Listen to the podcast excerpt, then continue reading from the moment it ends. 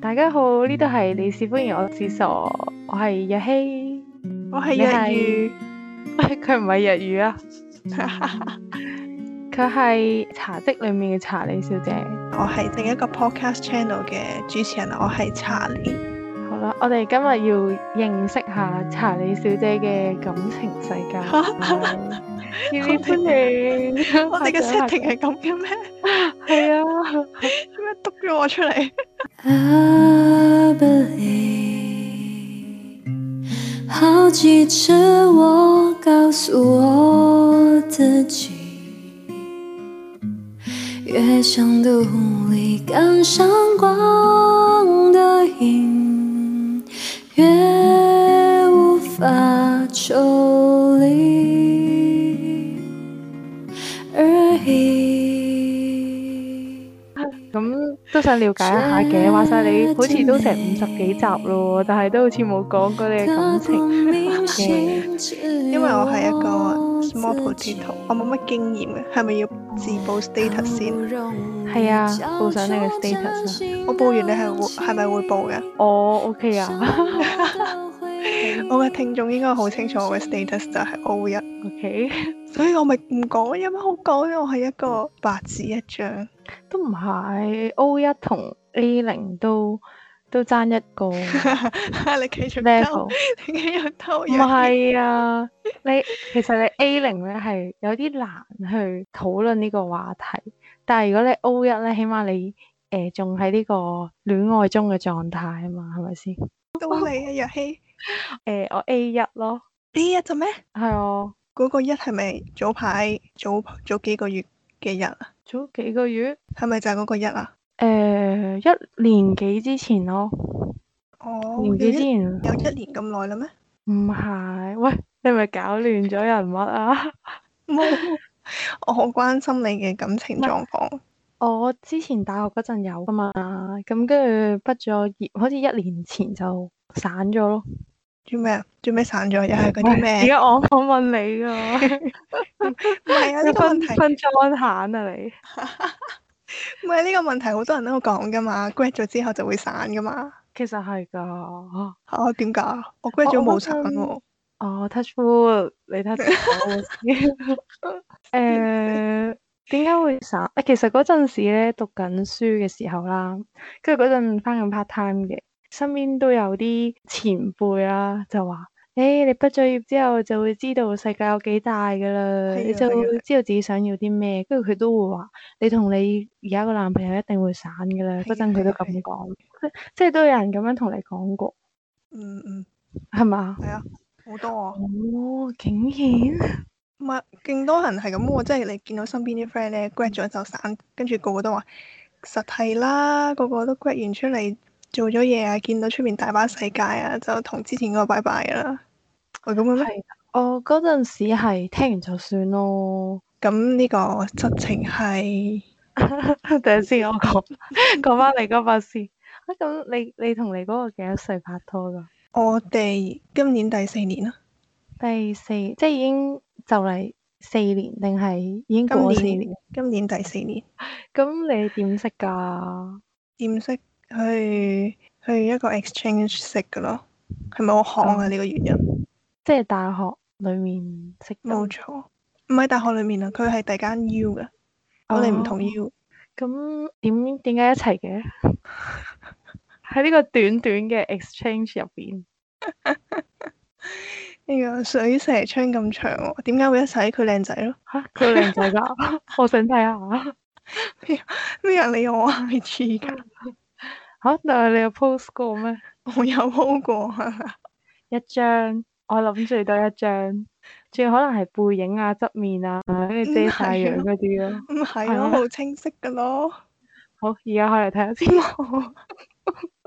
係咪做咩啫？嗯呢個情人哦眼裏出西施啊嘛。你哋算係，即係你係因為佢嘅外貌而吸引到嘅，係咪？嗯，第一眼一定係咯。咁佢係咪啊？即係佢對你有冇呢一種？佢好似 係啩？我唔可以代表佢發言咯。 嚇！但係你冇問佢嘅咩？我有問佢，咁跟住咧，佢有話都係嘅，都算係嘅。哇哦，謙虛啲。你你知道我咩樣？我而家我哋好多年冇見啦，你而家見翻我應該見到好多皺紋。係咩？呢個真人係呢個人過咗廿五歲就膠原蛋白你自爆年齡咯， 係自爆。過咗廿五歲應該好多人都知嘅，但 exactly 幾多歲啊咧但我係就其實冇講過。嗯，啲人都估到啦。嗯，咁跟住即係你哋兩個都係俾大家嘅外表吸引到嘅，係嘛？我估係啦，跟住咧，然後係邊個行出第一步？跟住啊，其實係我個 roommate 神助攻咯，佢係咁，即係我個 roommate 係咁同佢講話，我係一個好人咁樣，跟住佢同我講話，即係我男朋友同我講話，我都唔知點解我好信我個，我好信我個 roommate，跟住就信我係一個好人，跟住就係咯。 即係佢純粹因為你係好人咩？ 好人好人好緊要嘅唔係咩？都係，但係應該本身對你都應該有啲好感。爆完我要爆你嘅喎。 啱啱頭先嘅問題做咩要散？阿咪你哦唔阿咪你唔使真係好好認真咁樣答呢個問題，我就係想知係咪真係因為 grad 咗之後，跟住世大家嘅世界唔同，跟住就拜拜。嗯，我覺得都有幾分程度係關事 幾多分？幾多個 percent？幾多 percent？誒，三十。 咁都唔係好多啫。哎呀，咁但係講真，你咁你拍拖梗係想行到最後噶啦。嗯哼，我嗯意哼思去到最後你，即係你除咗可能夾唔夾啊，大家有冇 feel 啊，同埋誒對生活嘅一種追求都係一個程度上，即係大家步伐要一致咯，某程度上好多因素咯，但係呢個係其中一個咯。即你咧係我我覺得，因為其實我都同佢都拍咗好耐啦，咁就會觀察到，即係佢好似一直都係原地踏步咯，會想你拍咗幾耐？誒同、你差唔多，即係都差唔多四年到咁樣，跟住就散係咗。嗯，係啊好拍耐咗喎。你知唔知哦四年咧係其實係一個關口嚟，嗯？嗯即係如果四你年咩過誒、我覺得係咯，即係如果你四年過咗四年啦，咁其實你之後咧就會平平穩穩咁樣咯。喺喺我喺我誒、即係身邊嘅人啊，全部都係通常四年就係最艱難嘅咯，係。咁咁你有冇？咁佢有冇投訴過你啊？投訴過我，我啲咩啊？有冇投訴你好扯啊？係咁叫佢，即係你覺得佢安於現狀，嗯，咁又冇，咁我都係好正面咁樣即係叫佢嘅啫。但係我同佢主要分嘅原因唔係因為上唔上進咯。但係講真，即係啲人以前咧，啲前輩咁樣講咧，即係我而家諗翻起，我覺得哇，原來佢哋都講得啱喎。即係係啊，即係你係因為你讀緊書嗰陣，你會覺得哇，其實誒咁樣已經即係好好好好啦。但係原來當你畢咗業之後，你見到哇唔同嘅人，唔同嘅即係原來人與人之間係可以咁樣溝通啊，或者誒、即係會有啲令你欣賞嘅地方。你以前最欣賞佢啲咩啊？誒、以前咧就欣賞佢老實啦、勤力啦，即係做嘢好似有啲有一有一份執着咯。以前咁佢有冇變過啊一直以嚟呢一啲優點？應該有啦，因為你認識耐咗佢個人，你就知道其實佢個人唔係你當初你 即係你以為嘅咁美好咯。哦，如果你之後再揾呢，再再揾搵另一個男朋友，誒點講咧？即係我而家會知自己想要啲咩咯。真係㗎？誒、算係啩。你想要啲咩啊？其實咧，如果你你頭先問我啦，點解我同佢分手？其實好大原因係因為溝通上出現咗問題，即係我咧係一個好即係喜怒都會形於色嘅人，嗯嗯嗯，係啦。咁但係我有咩都會攤出嚟講，但係而當時佢咧就係、好多嘢都唔善於表達啦。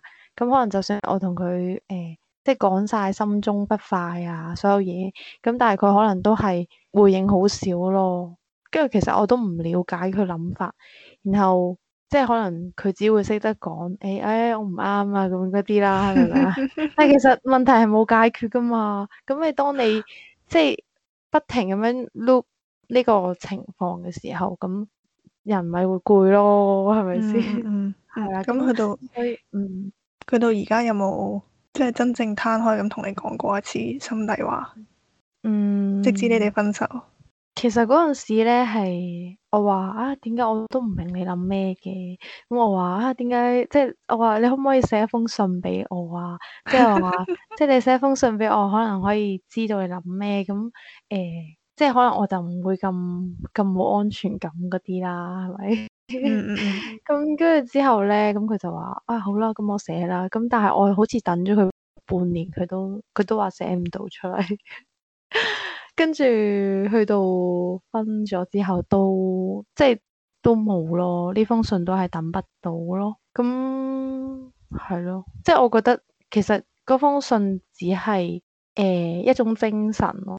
就係我覺得啊，如果有咗呢封信嘅話，咁我哋咧可能就即係我就會信任佢多一點啦。但係原來又冇都好，可能最後都係咁。我明啊，我明好多人都係咁講啊，即係我都有試過，即係有一種我都唔知你諗乜嘅嗯嘅心情喺度。係但係，但係我好奇嘅係你哋拗得最多嘅一嘅一個點係咩啊？即係講最後嘅導火線即係咩啊？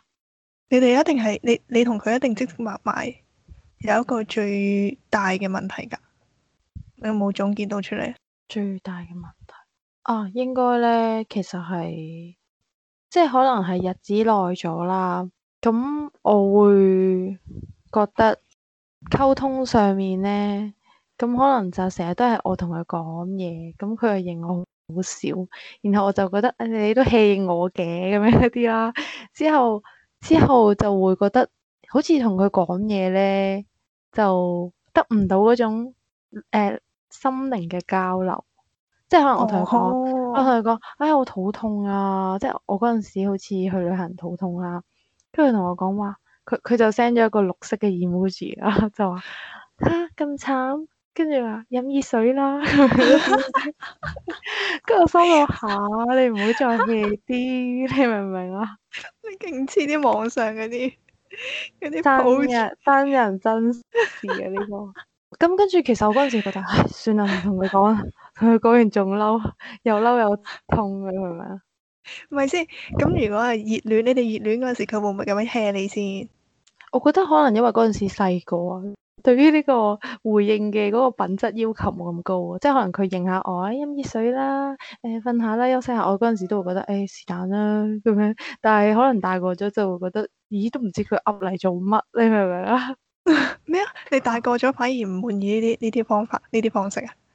誒、覺得嗯，覺得係啊，唔知點解聽完之後好嬲啊， 但係我解釋唔到喎。你你想佢點答先？你覺得佢點答你會滿意？佢又唔喺你身邊，除咗叫你飲熱水之外，誒、呃即係嗱，我覺得啦，嗱，如果如果佢同我講佢肚痛，咁我話吓、你頭先食咗啲咩啊？點解會肚痛嘅？ 跟住就話有冇有冇食藥啊？你有冇你屋企有冇藥啊？跟住就話誒，咁、有冇屙有冇嘔啊？跟住可能又問下佢你使唔使去睇醫生啊？即係可能之類啦。即係我覺得誒、呃起碼唔係話吓咁慘飲熱水啦咁樣講咯，你明唔明啊？即係死啦！我都唔知係咪我要求太高咧。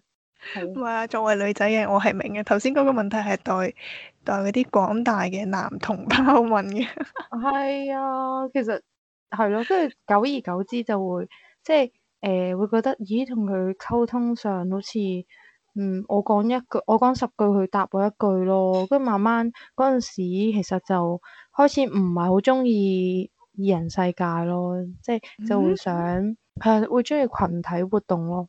即即係係可能係啊，即係誒、呃、會想成班人一齊玩啊，咁跟住就變咗好似少咗好多二人世界嘅時間，跟住誒慢慢我又好似都唔需要話好好想見佢，即係可能一個禮拜可能見一兩日都已經覺得好多咯。已經覺得多啦。係啊，即係我會覺得，誒唔緊要啦，你約朋友啦，你約人做 gym 啦，跟住哎誒我自己我自己約 friend 做 gym 都得咁樣咯。你好驚同佢單獨相處啊？又唔係驚嘅，但係我會覺得成班人好似仲開心過，就咁兩個人咯。哦，咁你係投你成日投訴佢，佢有冇啲 sweet sweet 嘅時刻㗎？其實都有嘅，但係唉唔知點講。但係可能佢有時嗌交講咗啲説話咧，咁我聽完之後我就會覺得哇好，我會記記得咯。咁就變咗嗰條刺就會越嚟越大咯。但係就冇解開過。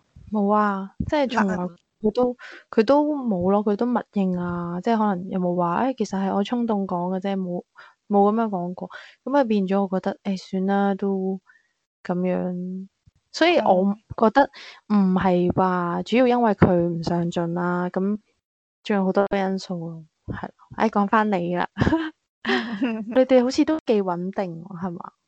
嗯，都係嘅。係啊，咁有咩相處相處之道啊？其實咧，好多人都問我同佢有冇嗌過交，啊但我同佢嗯係冇嗌過交。 哦， 即係你唔你唔係話你咩咩喜怒都形於色嘅，即係你有咩嗯講咩嘅。係。你係咪嗰啲即刻會爆出嚟嗰啲啊？我又我又唔係真係即刻發脾氣嗰啲咯，哦，但我即係同佢，我同佢嗯就係唔會，即係有唔開心會唔會即刻講出嚟咯，哦，即係會事後 WhatsApp 講係嘛？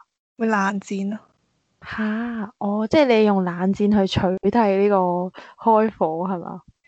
因為因為佢係一個嗌唔起交嘅人，即係有啲人有啲咩唔開心啊，佢就會黑面噶嘛，可能跟住又唔出聲嗰啲噶嘛，嗯，咁佢就屬於呢啲。咁我又唔係嗰啲好喜歡正面衝突嗰啲人嚟嘅，哦，咁所以我就誒、呃可能係佢突然間唔出聲啊，或者我突然間唔出聲啊，咁啊大家知道大家有啲嘢咁，咁跟住可能過一排就會攤翻開件事嚟講咯。但係通常過一排係過幾耐啊？最耐係幾耐啊？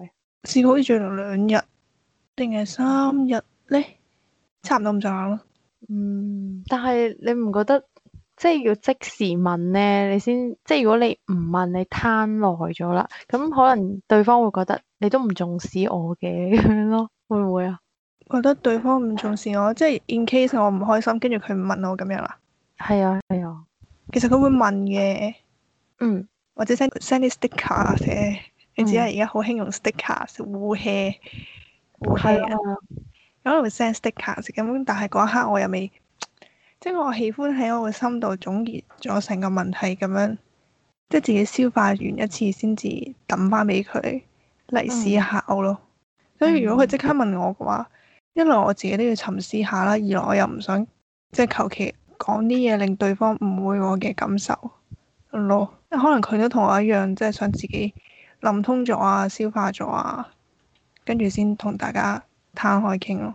講冇頭先講冷戰啫嘛，所以所以好多人問我你兩個有冇嗌過交？我見我話誒、呃嗯冷戰咁樣算唔算啊？咁因為通常啲人一聽到冷戰就會覺得 no no no 噶嘛，即係即係同你反應一樣啦，應該係啊，我覺得冷戰係唔算好健康咯。嗯嗯。但我同佢都唔知呢啲算唔算冷戰，嗯，但係我覺得係好嘅，即係如果你哋嘅性格係即係適合冷靜咗之後先再傾嘅話，咁大家又唔會因為對方遲遲未揾或者需要啲冷靜嘅時間呢而嬲，咁係 OK 嘅。唔係㗎，我唔係冇諗過㗎。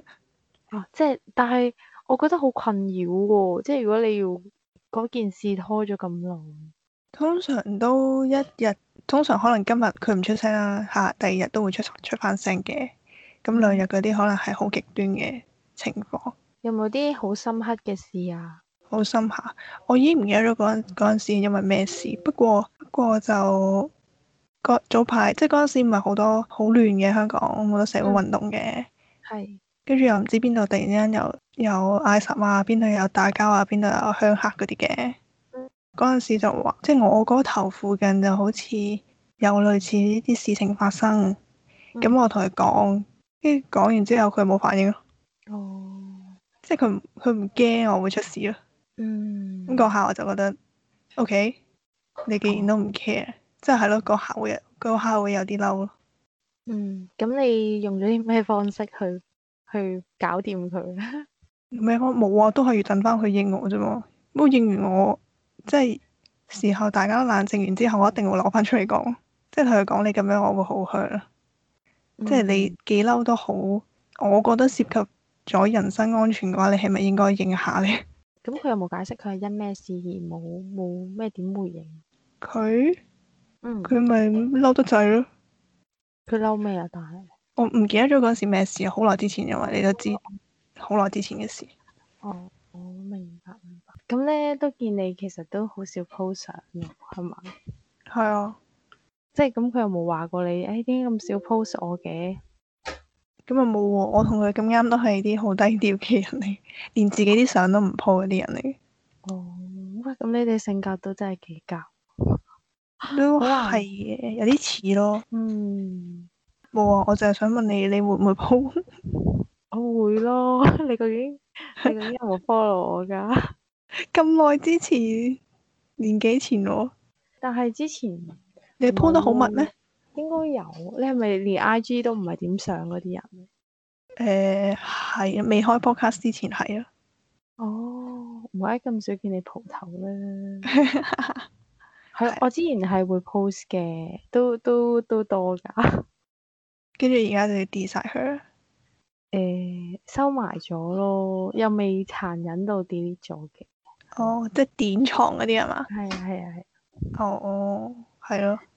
啊，係咯，咁咁你哋點樣睇嗰啲咧？成日都 post 即係放閃啊，嗰啲嗰啲情侶啊，放閃，嗯，講真，人哋舒服咁咪 OK 咯。佢舒服咋，唔代表我睇啊舒服噶。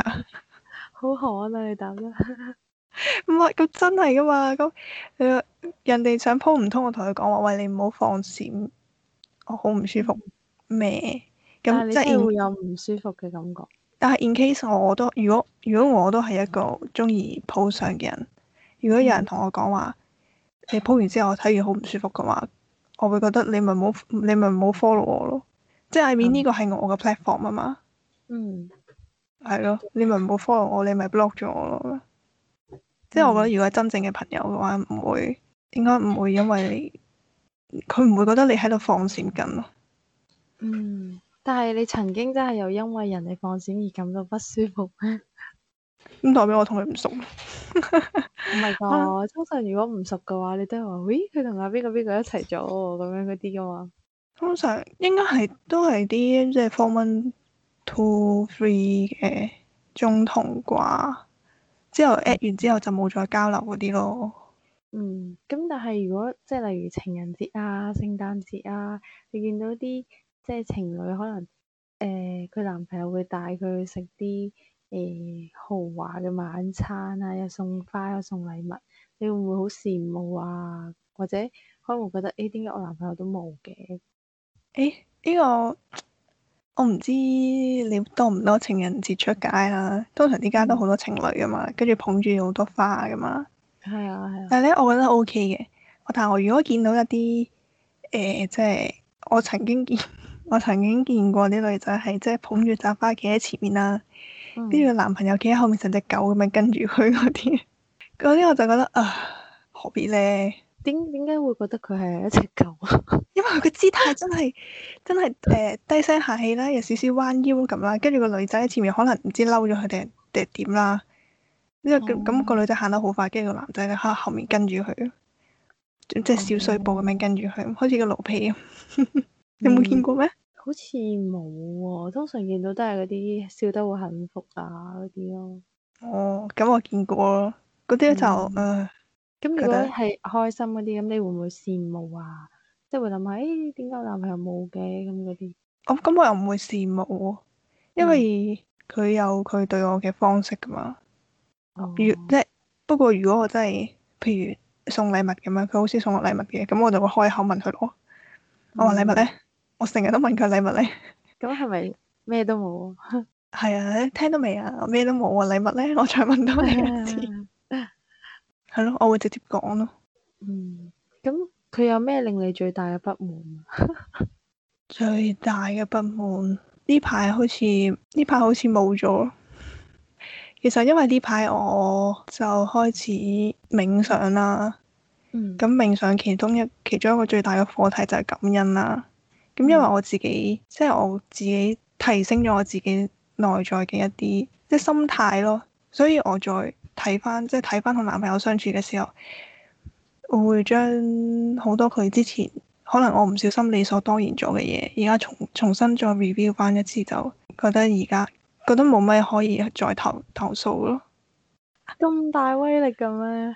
係啊，所以我遲啲都諗住講一集，即係關於好嗯關於感恩嘅嘢。啊竟然係咁樣，第一次聽。但係我有聽過人哋冥想冥到走火入魔。係有啊，我知啊，我都聽過啊。咯係咯。 咁你哋而家都跑四年啦，咁你有冇諗住幾時結婚啊？ 唉，好問題啊，問下個天啊，即係我冇去冇去刻意去諗呢個問題啦。啊哦，但係你哋有冇傾過？誒、冇好直接咁攤開嚟講咯。嗯，唔係，我都唔係好想攤開嚟講，即係話咩幾時結婚啊嗰啲咯。因為我唔想俾壓力佢，都唔想俾壓力自己。佢同你係咪同年㗎？唔係，佢細我。哦，姊弟戀，對啊，即係你哋就冇特別去傾嘅冇啊咁樣。咁你自己理想呢？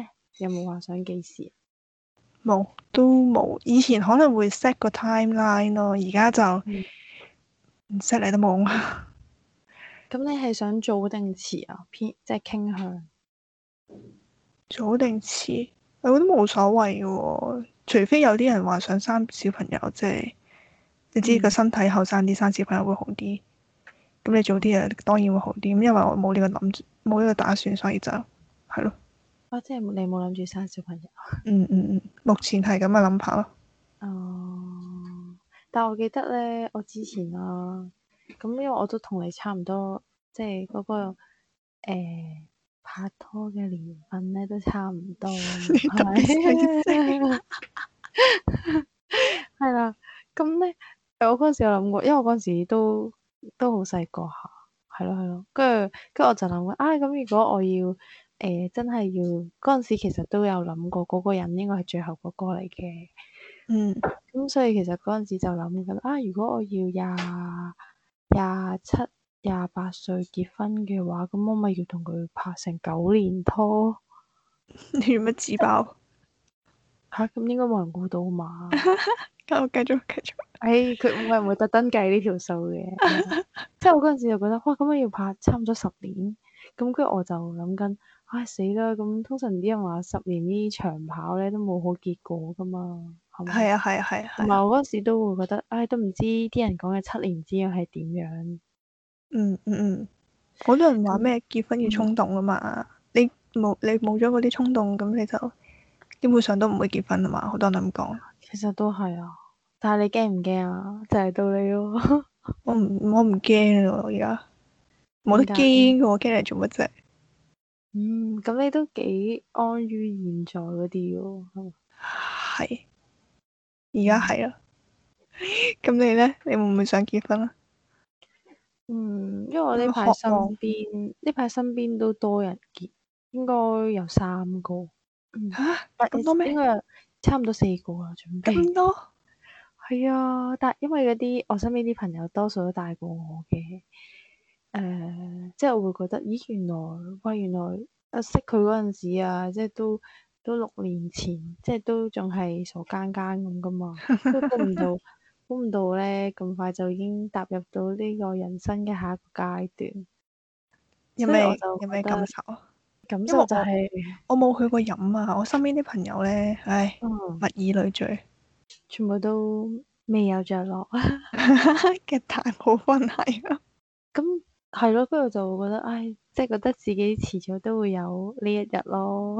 即係你都渴望嘅，嗯，我諗緊，哇！如果即係如果到時嘅我會係點樣呢？咁樣咯，同埋哦我覺得經過之前嗰次啦，我覺得其實都好難會再有呢個認定嗰個人嘅心咯。我話因為之前呢，其實都某程度上都有認定嗰個人噶嘛。哦，咁去到最後又唔係喎，咁我就會覺得，唉，之後認什麼認定都是假的，咁你之後諗住抱住咩態度開展新感情？嗯，我而家已經將呢個要求提升到好高， 啊，你反但係而我將覺要求提升啊？梗係咯，即係我係會覺得溝通好緊要咯。我應該唔會再想揾一個唔係幾溝通到嘅人咯。哦，OK OK，明白係明白。啊，我以為咁你會降低翻你要求添，點解要降低啊？因為你因為你咁耐都冇即係未拍拖，哦，可能咁我以為你好心急啦，可能你根本就唔心急。其實呢啲嘢急唔嚟咯，因為你根本你心裏面都唔中意嗰個人，係咪先？即係就算俾你遇到一個誒、呃人哋有意思，但係即係你覺得佢唔係就唔係咯，係咯。 咦？咁你呢年齡有冇追求者？嗯，我唔知算唔算係追求，即係你都 sense 到有啲嘢嘅。都有嘅，但係最後都係覺得唔啱咯。哦，你唔你覺得唔啱，跟住就斬咗啦誒係啊，同埋即係人哋會 feel 到噶嘛。 ，feel 咁到所 feel 到。係啊，不過誒、唉有啲係 feel 到都扮 feel 唔到， 咁可能佢真係好中意你咧，冇可能。好中意我唔你，咁咪知繼續追求咯。誒咁呢啲嘢時間會沖淡嘅，係可能你一日都未俾一個正式嘅回覆佢，佢就一日覺得有希望，繼續追求你。誒、其實我都講得好白噶咯。我話哦，我話如果我話我哋做朋友，你 O 唔 O K 咁樣講？ 啊啊你覺得係咪好白先？係啊，都好白噶。點解唔中意佢啊？因為你對佢冇 feel 啊？冇啊，定係佢唔夠靚仔啊？ 誒、佢會唔會聽你嗯嘅 podcast？啊嗱，講到呢樣嘢，其實我覺得通常我自己咧，就係、第一眼我就會知道我對嗰個人會唔會有感覺咯，明唔明啊？哦，明啊，明啊，明啊。即係有啲人係你第一眼望到你就知，唉、嗰、個人唔啱自己。但係有啲人就係你第一眼，咦都順眼喎，正常喎，睇下佢咩性格先咁樣咯。哦，但係你唔會有一種情況就係，雖然你第一眼覺得佢唔係唔係你個你杯茶啦，但可能嗯你相處落覺得佢性格好好咧，好體貼啊。我真係未試過有呢啲人，嗯，可能唔係通常你要求高，但係最後嗰個都都唔係嗰樣嘢咯。唔知唔知咧。你有時會唔會想同佢有啲火花，啊即係嗌下交？啊唔想喎，做咩要同佢有同做咩要同佢嗌交？但係唔係有啲火花，跟住你又會感感覺到佢對你有啲着緊嘅咩？例如咧，即係嗯，即係可能你嬲，然後佢又會好緊張你嬲嗰啲啩？吓、無啦啦無啦啦嬲佢啊！誒、我我唔係要教唆你嘅，但 係不如你諗下，你有冇呢種感覺咯？有冇呢種感覺？我而家已經好滿意佢咯哦喎，基本上你都幾佛係喎你，邊個話我佛系？我覺得你佛係啊。我佛系咩？點解？點解咁講？你快啲講嚟聽下。誒、即係點講咧？通常你拍到誒、一個時間，你就會覺得好似想要提升，即係將大家嗰個感情提升到一個 level 噶嘛。嗯嗯嗯，即係結婚咯，係咪？同埋可能會想追求一啲精神上嘅交流更多。 精神上嘅交流，我哋已經交流咗好多。冇啊，可能我仲覺得自己好後生，急住結婚，呢個係問題嘅嘅問題嘅結晶。 心態年輕咯，即係咩意思啊？我個 我個人都好年輕，因為我喺我 podcast 度即係發表過我嘅 A 零感言，話呢個咩女人要獨立啊嘛，嗯哼嗯所以先至即係第時 in case 你真係拍拖啦，或者 in case 你真係散咗啦，咁你都仲有翻自己咁樣，哼哦。即係類似呢啲嘢。我我記得我聽你嗰集已經係好耐之前。 係啊，成年前啊，我嘅我嘅處女係座，好誇張啊！你最近飲咁多餐喜酒，係啊，真係好多啊！你個荷包冇事啊嘛？誒、都有啲損傷慘重。係咯，唉，幸福幸福錢嚟嘅，都係嘅，睇到都好感動同埋開心嘅。真係㗎。係啊，即係我會睇到喊㗎。好咯，未試過唔知咧。唉，你咪 吹下你身邊啲朋友，有啊有啊，有一個就嚟㗎啦。真係㗎？係 啊，係因因為疫情搞唔到啫嘛，哦，等即係諗緊住今年嘅係嘛？係啩？我都唔記得咗，佢自己話都佢自己都唔知。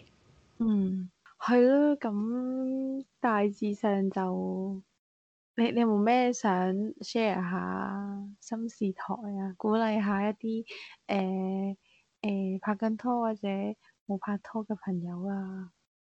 嗯，鼓勵啊，哇，好罕嘅喎，我啲鼓勵感恩咯，你睇你幾可啊？兩隻字，你唔係諗住咁樣收貨啊 嘛？唔係你真係唔好將對方啲嘢當係理所當然咯，真心。咁咁，我嗰個我嗰個飲熱水嗰個係咪都唉， 嗰係咪都個有算啲過吧，分咗啊？ 嗰個真係，我唔知佢熱戀嘅時候係咪都係咁樣對你啊？ 如果佢熱戀都係咁樣你覺對你得就，你覺得合唔合理先？即係如果佢熱戀都係 send send 個 emoji 跟住叫你飲水嘅話，咁就拜拜。你話你冇嘢係嘛？你肯定你中意我啊嘅，哦，咁唔係咁，可能我就係覺得係表達咁問題咯。係啊，呢個都係，係咯，有啲人係好多嘢講，有啲人可能就即係佢咁樣講唔代表唔關心咯，但係只係佢表達唔到咯。或者或者好似我咁啦，佢一開波咧都係好多嘢講嘅，即係好肯表達自己嘅，嗯可能心情啊、愛意啊、whatever 啊，總之自己嗰啲嘢啦。嗯咁後尾唔知點解，慢慢咧佢越嚟越即係講得好少嘢，越嚟越唔講嘢。咁嗰陣時我就好唔適應嘅，即係覺得點解係咪你熱戀先係咁，即係你熱戀先會講咁多嘢啊？而家唔係熱戀啦，你就你就唔表達自己咁。哦跟住後尾我又自己消化完一排，先發覺佢係佢係換咗個方式嚟表達我愛你咯。你明唔明啊？哇，你諗得咁美好嘅， 佢真喎、佢以前係佢以前可能講多過做，而家係做多過講咯。哦，喂，咁幾好喎，幾欣賞喎。係咯，所以即係如果有聽眾你聽緊嘅話，你你可能可以去觀察多啲佢，可能只不過係換個方式去表達佢嘅情感，嗯，唔咯，即係所以你當初可能都會覺得，咦，佢追到之後就就變咗咯喎，即係你當初都有咁樣諗嘅，係嘛？嗯，少少咯，嗯，呢個應該係大多數女仔都會有嘅體會同埋諗法咯，即係覺得你喺追之前就好俾心機啊，咩都事事關心啊，但係可能耐咗之後就會覺得嗰個愛意會減咗咯，感覺係。咁呢個好靠你有冇去觀察佢佢個改變嘅原因係啲咩嗯咯，同埋同佢傾咯。我覺得傾都冇乜用，我都係靠我自己觀察，靠我自己去感受，同埋佢有講過我係一個即係好識鼓勵佢嘅人嚟嘅。咁可能可能我係佢喺我嘅鼓勵底下，嗯，知道自己可能有啲咩地方令到我唔舒服啊，佢有啲咩可以改善啊。然後 even 佢都係唔可以去翻以前咁樣，即係佢會好怕醜去講，用文字去表達，所以佢嗯就調翻轉喺做上面就落好多功夫，即係可能話俾我聽，我唔係我唔係即係追咗到手之後就開始 hea 啦，而係用另一個方式嚟嚟表達咁咯。哦，咁你都真係幾體貼喎，佢呢啲叫體貼咩？可能係，你係體貼啊，可能係可能我係怕分手咧，嗯，咁你驚唔驚啊？驚㗎，點會唔驚？係唔係啊？但係你令人感覺好佛系咧，好似唔係好驚咁啊。驚都驚嘅，唔可以話完全唔驚嘅。不過做好自己先咯。做好自己啊！誒、誒，呃咁我想問你哋熱戀期係幾耐啊？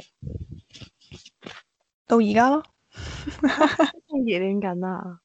係啊，咁好嘅，係啊，哦，最近都最近都唔錯。唔係咁。啲人話咧，男仔嘅熱戀期係得三個月，女仔就係會越嚟越中意，男仔就係會下降。嗱，呢個係人哋講啦，我唔係講你男朋友啊。我明啊，我明啊，佢係 都咯咁，我哋都唔係一條直線咁樣上去嘅，我哋都係一個呢個叫咩啊？股粒字字形形，我粒字形，即係最後上翻去係嘛？係啊，最後上翻去係啊，哦，咁即係感情已經升華到又升話咩？我唔知啊， 字喎，粒字都唔係升華，我嘅感受咯，我嘅感受係咁樣咯。對咁啊都，幾好嘅。得閒再多啲分享下啦，你哋嘅相處之道。相處之道就係冷戰，啊嗯，但係其實冷戰都即係我覺得睇，我講笑啫，我講笑相處之啫，道係唔好覺得對方為你做嘅嘢係理所當然啊嘛。係啊，咁你都算係細水長流個題咯，係咪？嗯，"Ừ, 可以點樣轟轟烈烈？係咯，而家例如嗰啲係覺得滾滾烈烈。係咪嗰啲咩 ờ, 誒合合完又散，散完又合嗰啲啊？嗰啲其實好難走到最後咯，唔 Ừ, 唔唔知咧，我覺得係。唔知咧，冇乜 sample 身邊。唉，我哋大家都係一次啫，大家嘅年份都差唔多，但係空窗期而家係，空窗期。好啊，我祝都福算你，係咯，祝福我快啲揾到一 個啱嘅啦。祝福你揾到個啱嘅人啦。係咯，咁今日藥劑嘅分享就差唔多啦。 點解會要藥劑㗎因為我叫茶職啊，喂，因為我個哦 channel 叫茶職。 ？OK OK，藥劑啊，藥劑咧就講完啦。咁唔知大家有冇一啲啲感情嘅問題誒、想同我哋分享呢？係啊，下次你揾翻個約你男同志一齊上嚟傾下嗯男生角度，嗯，都好， 問下啲有經驗少少嘅會好啲。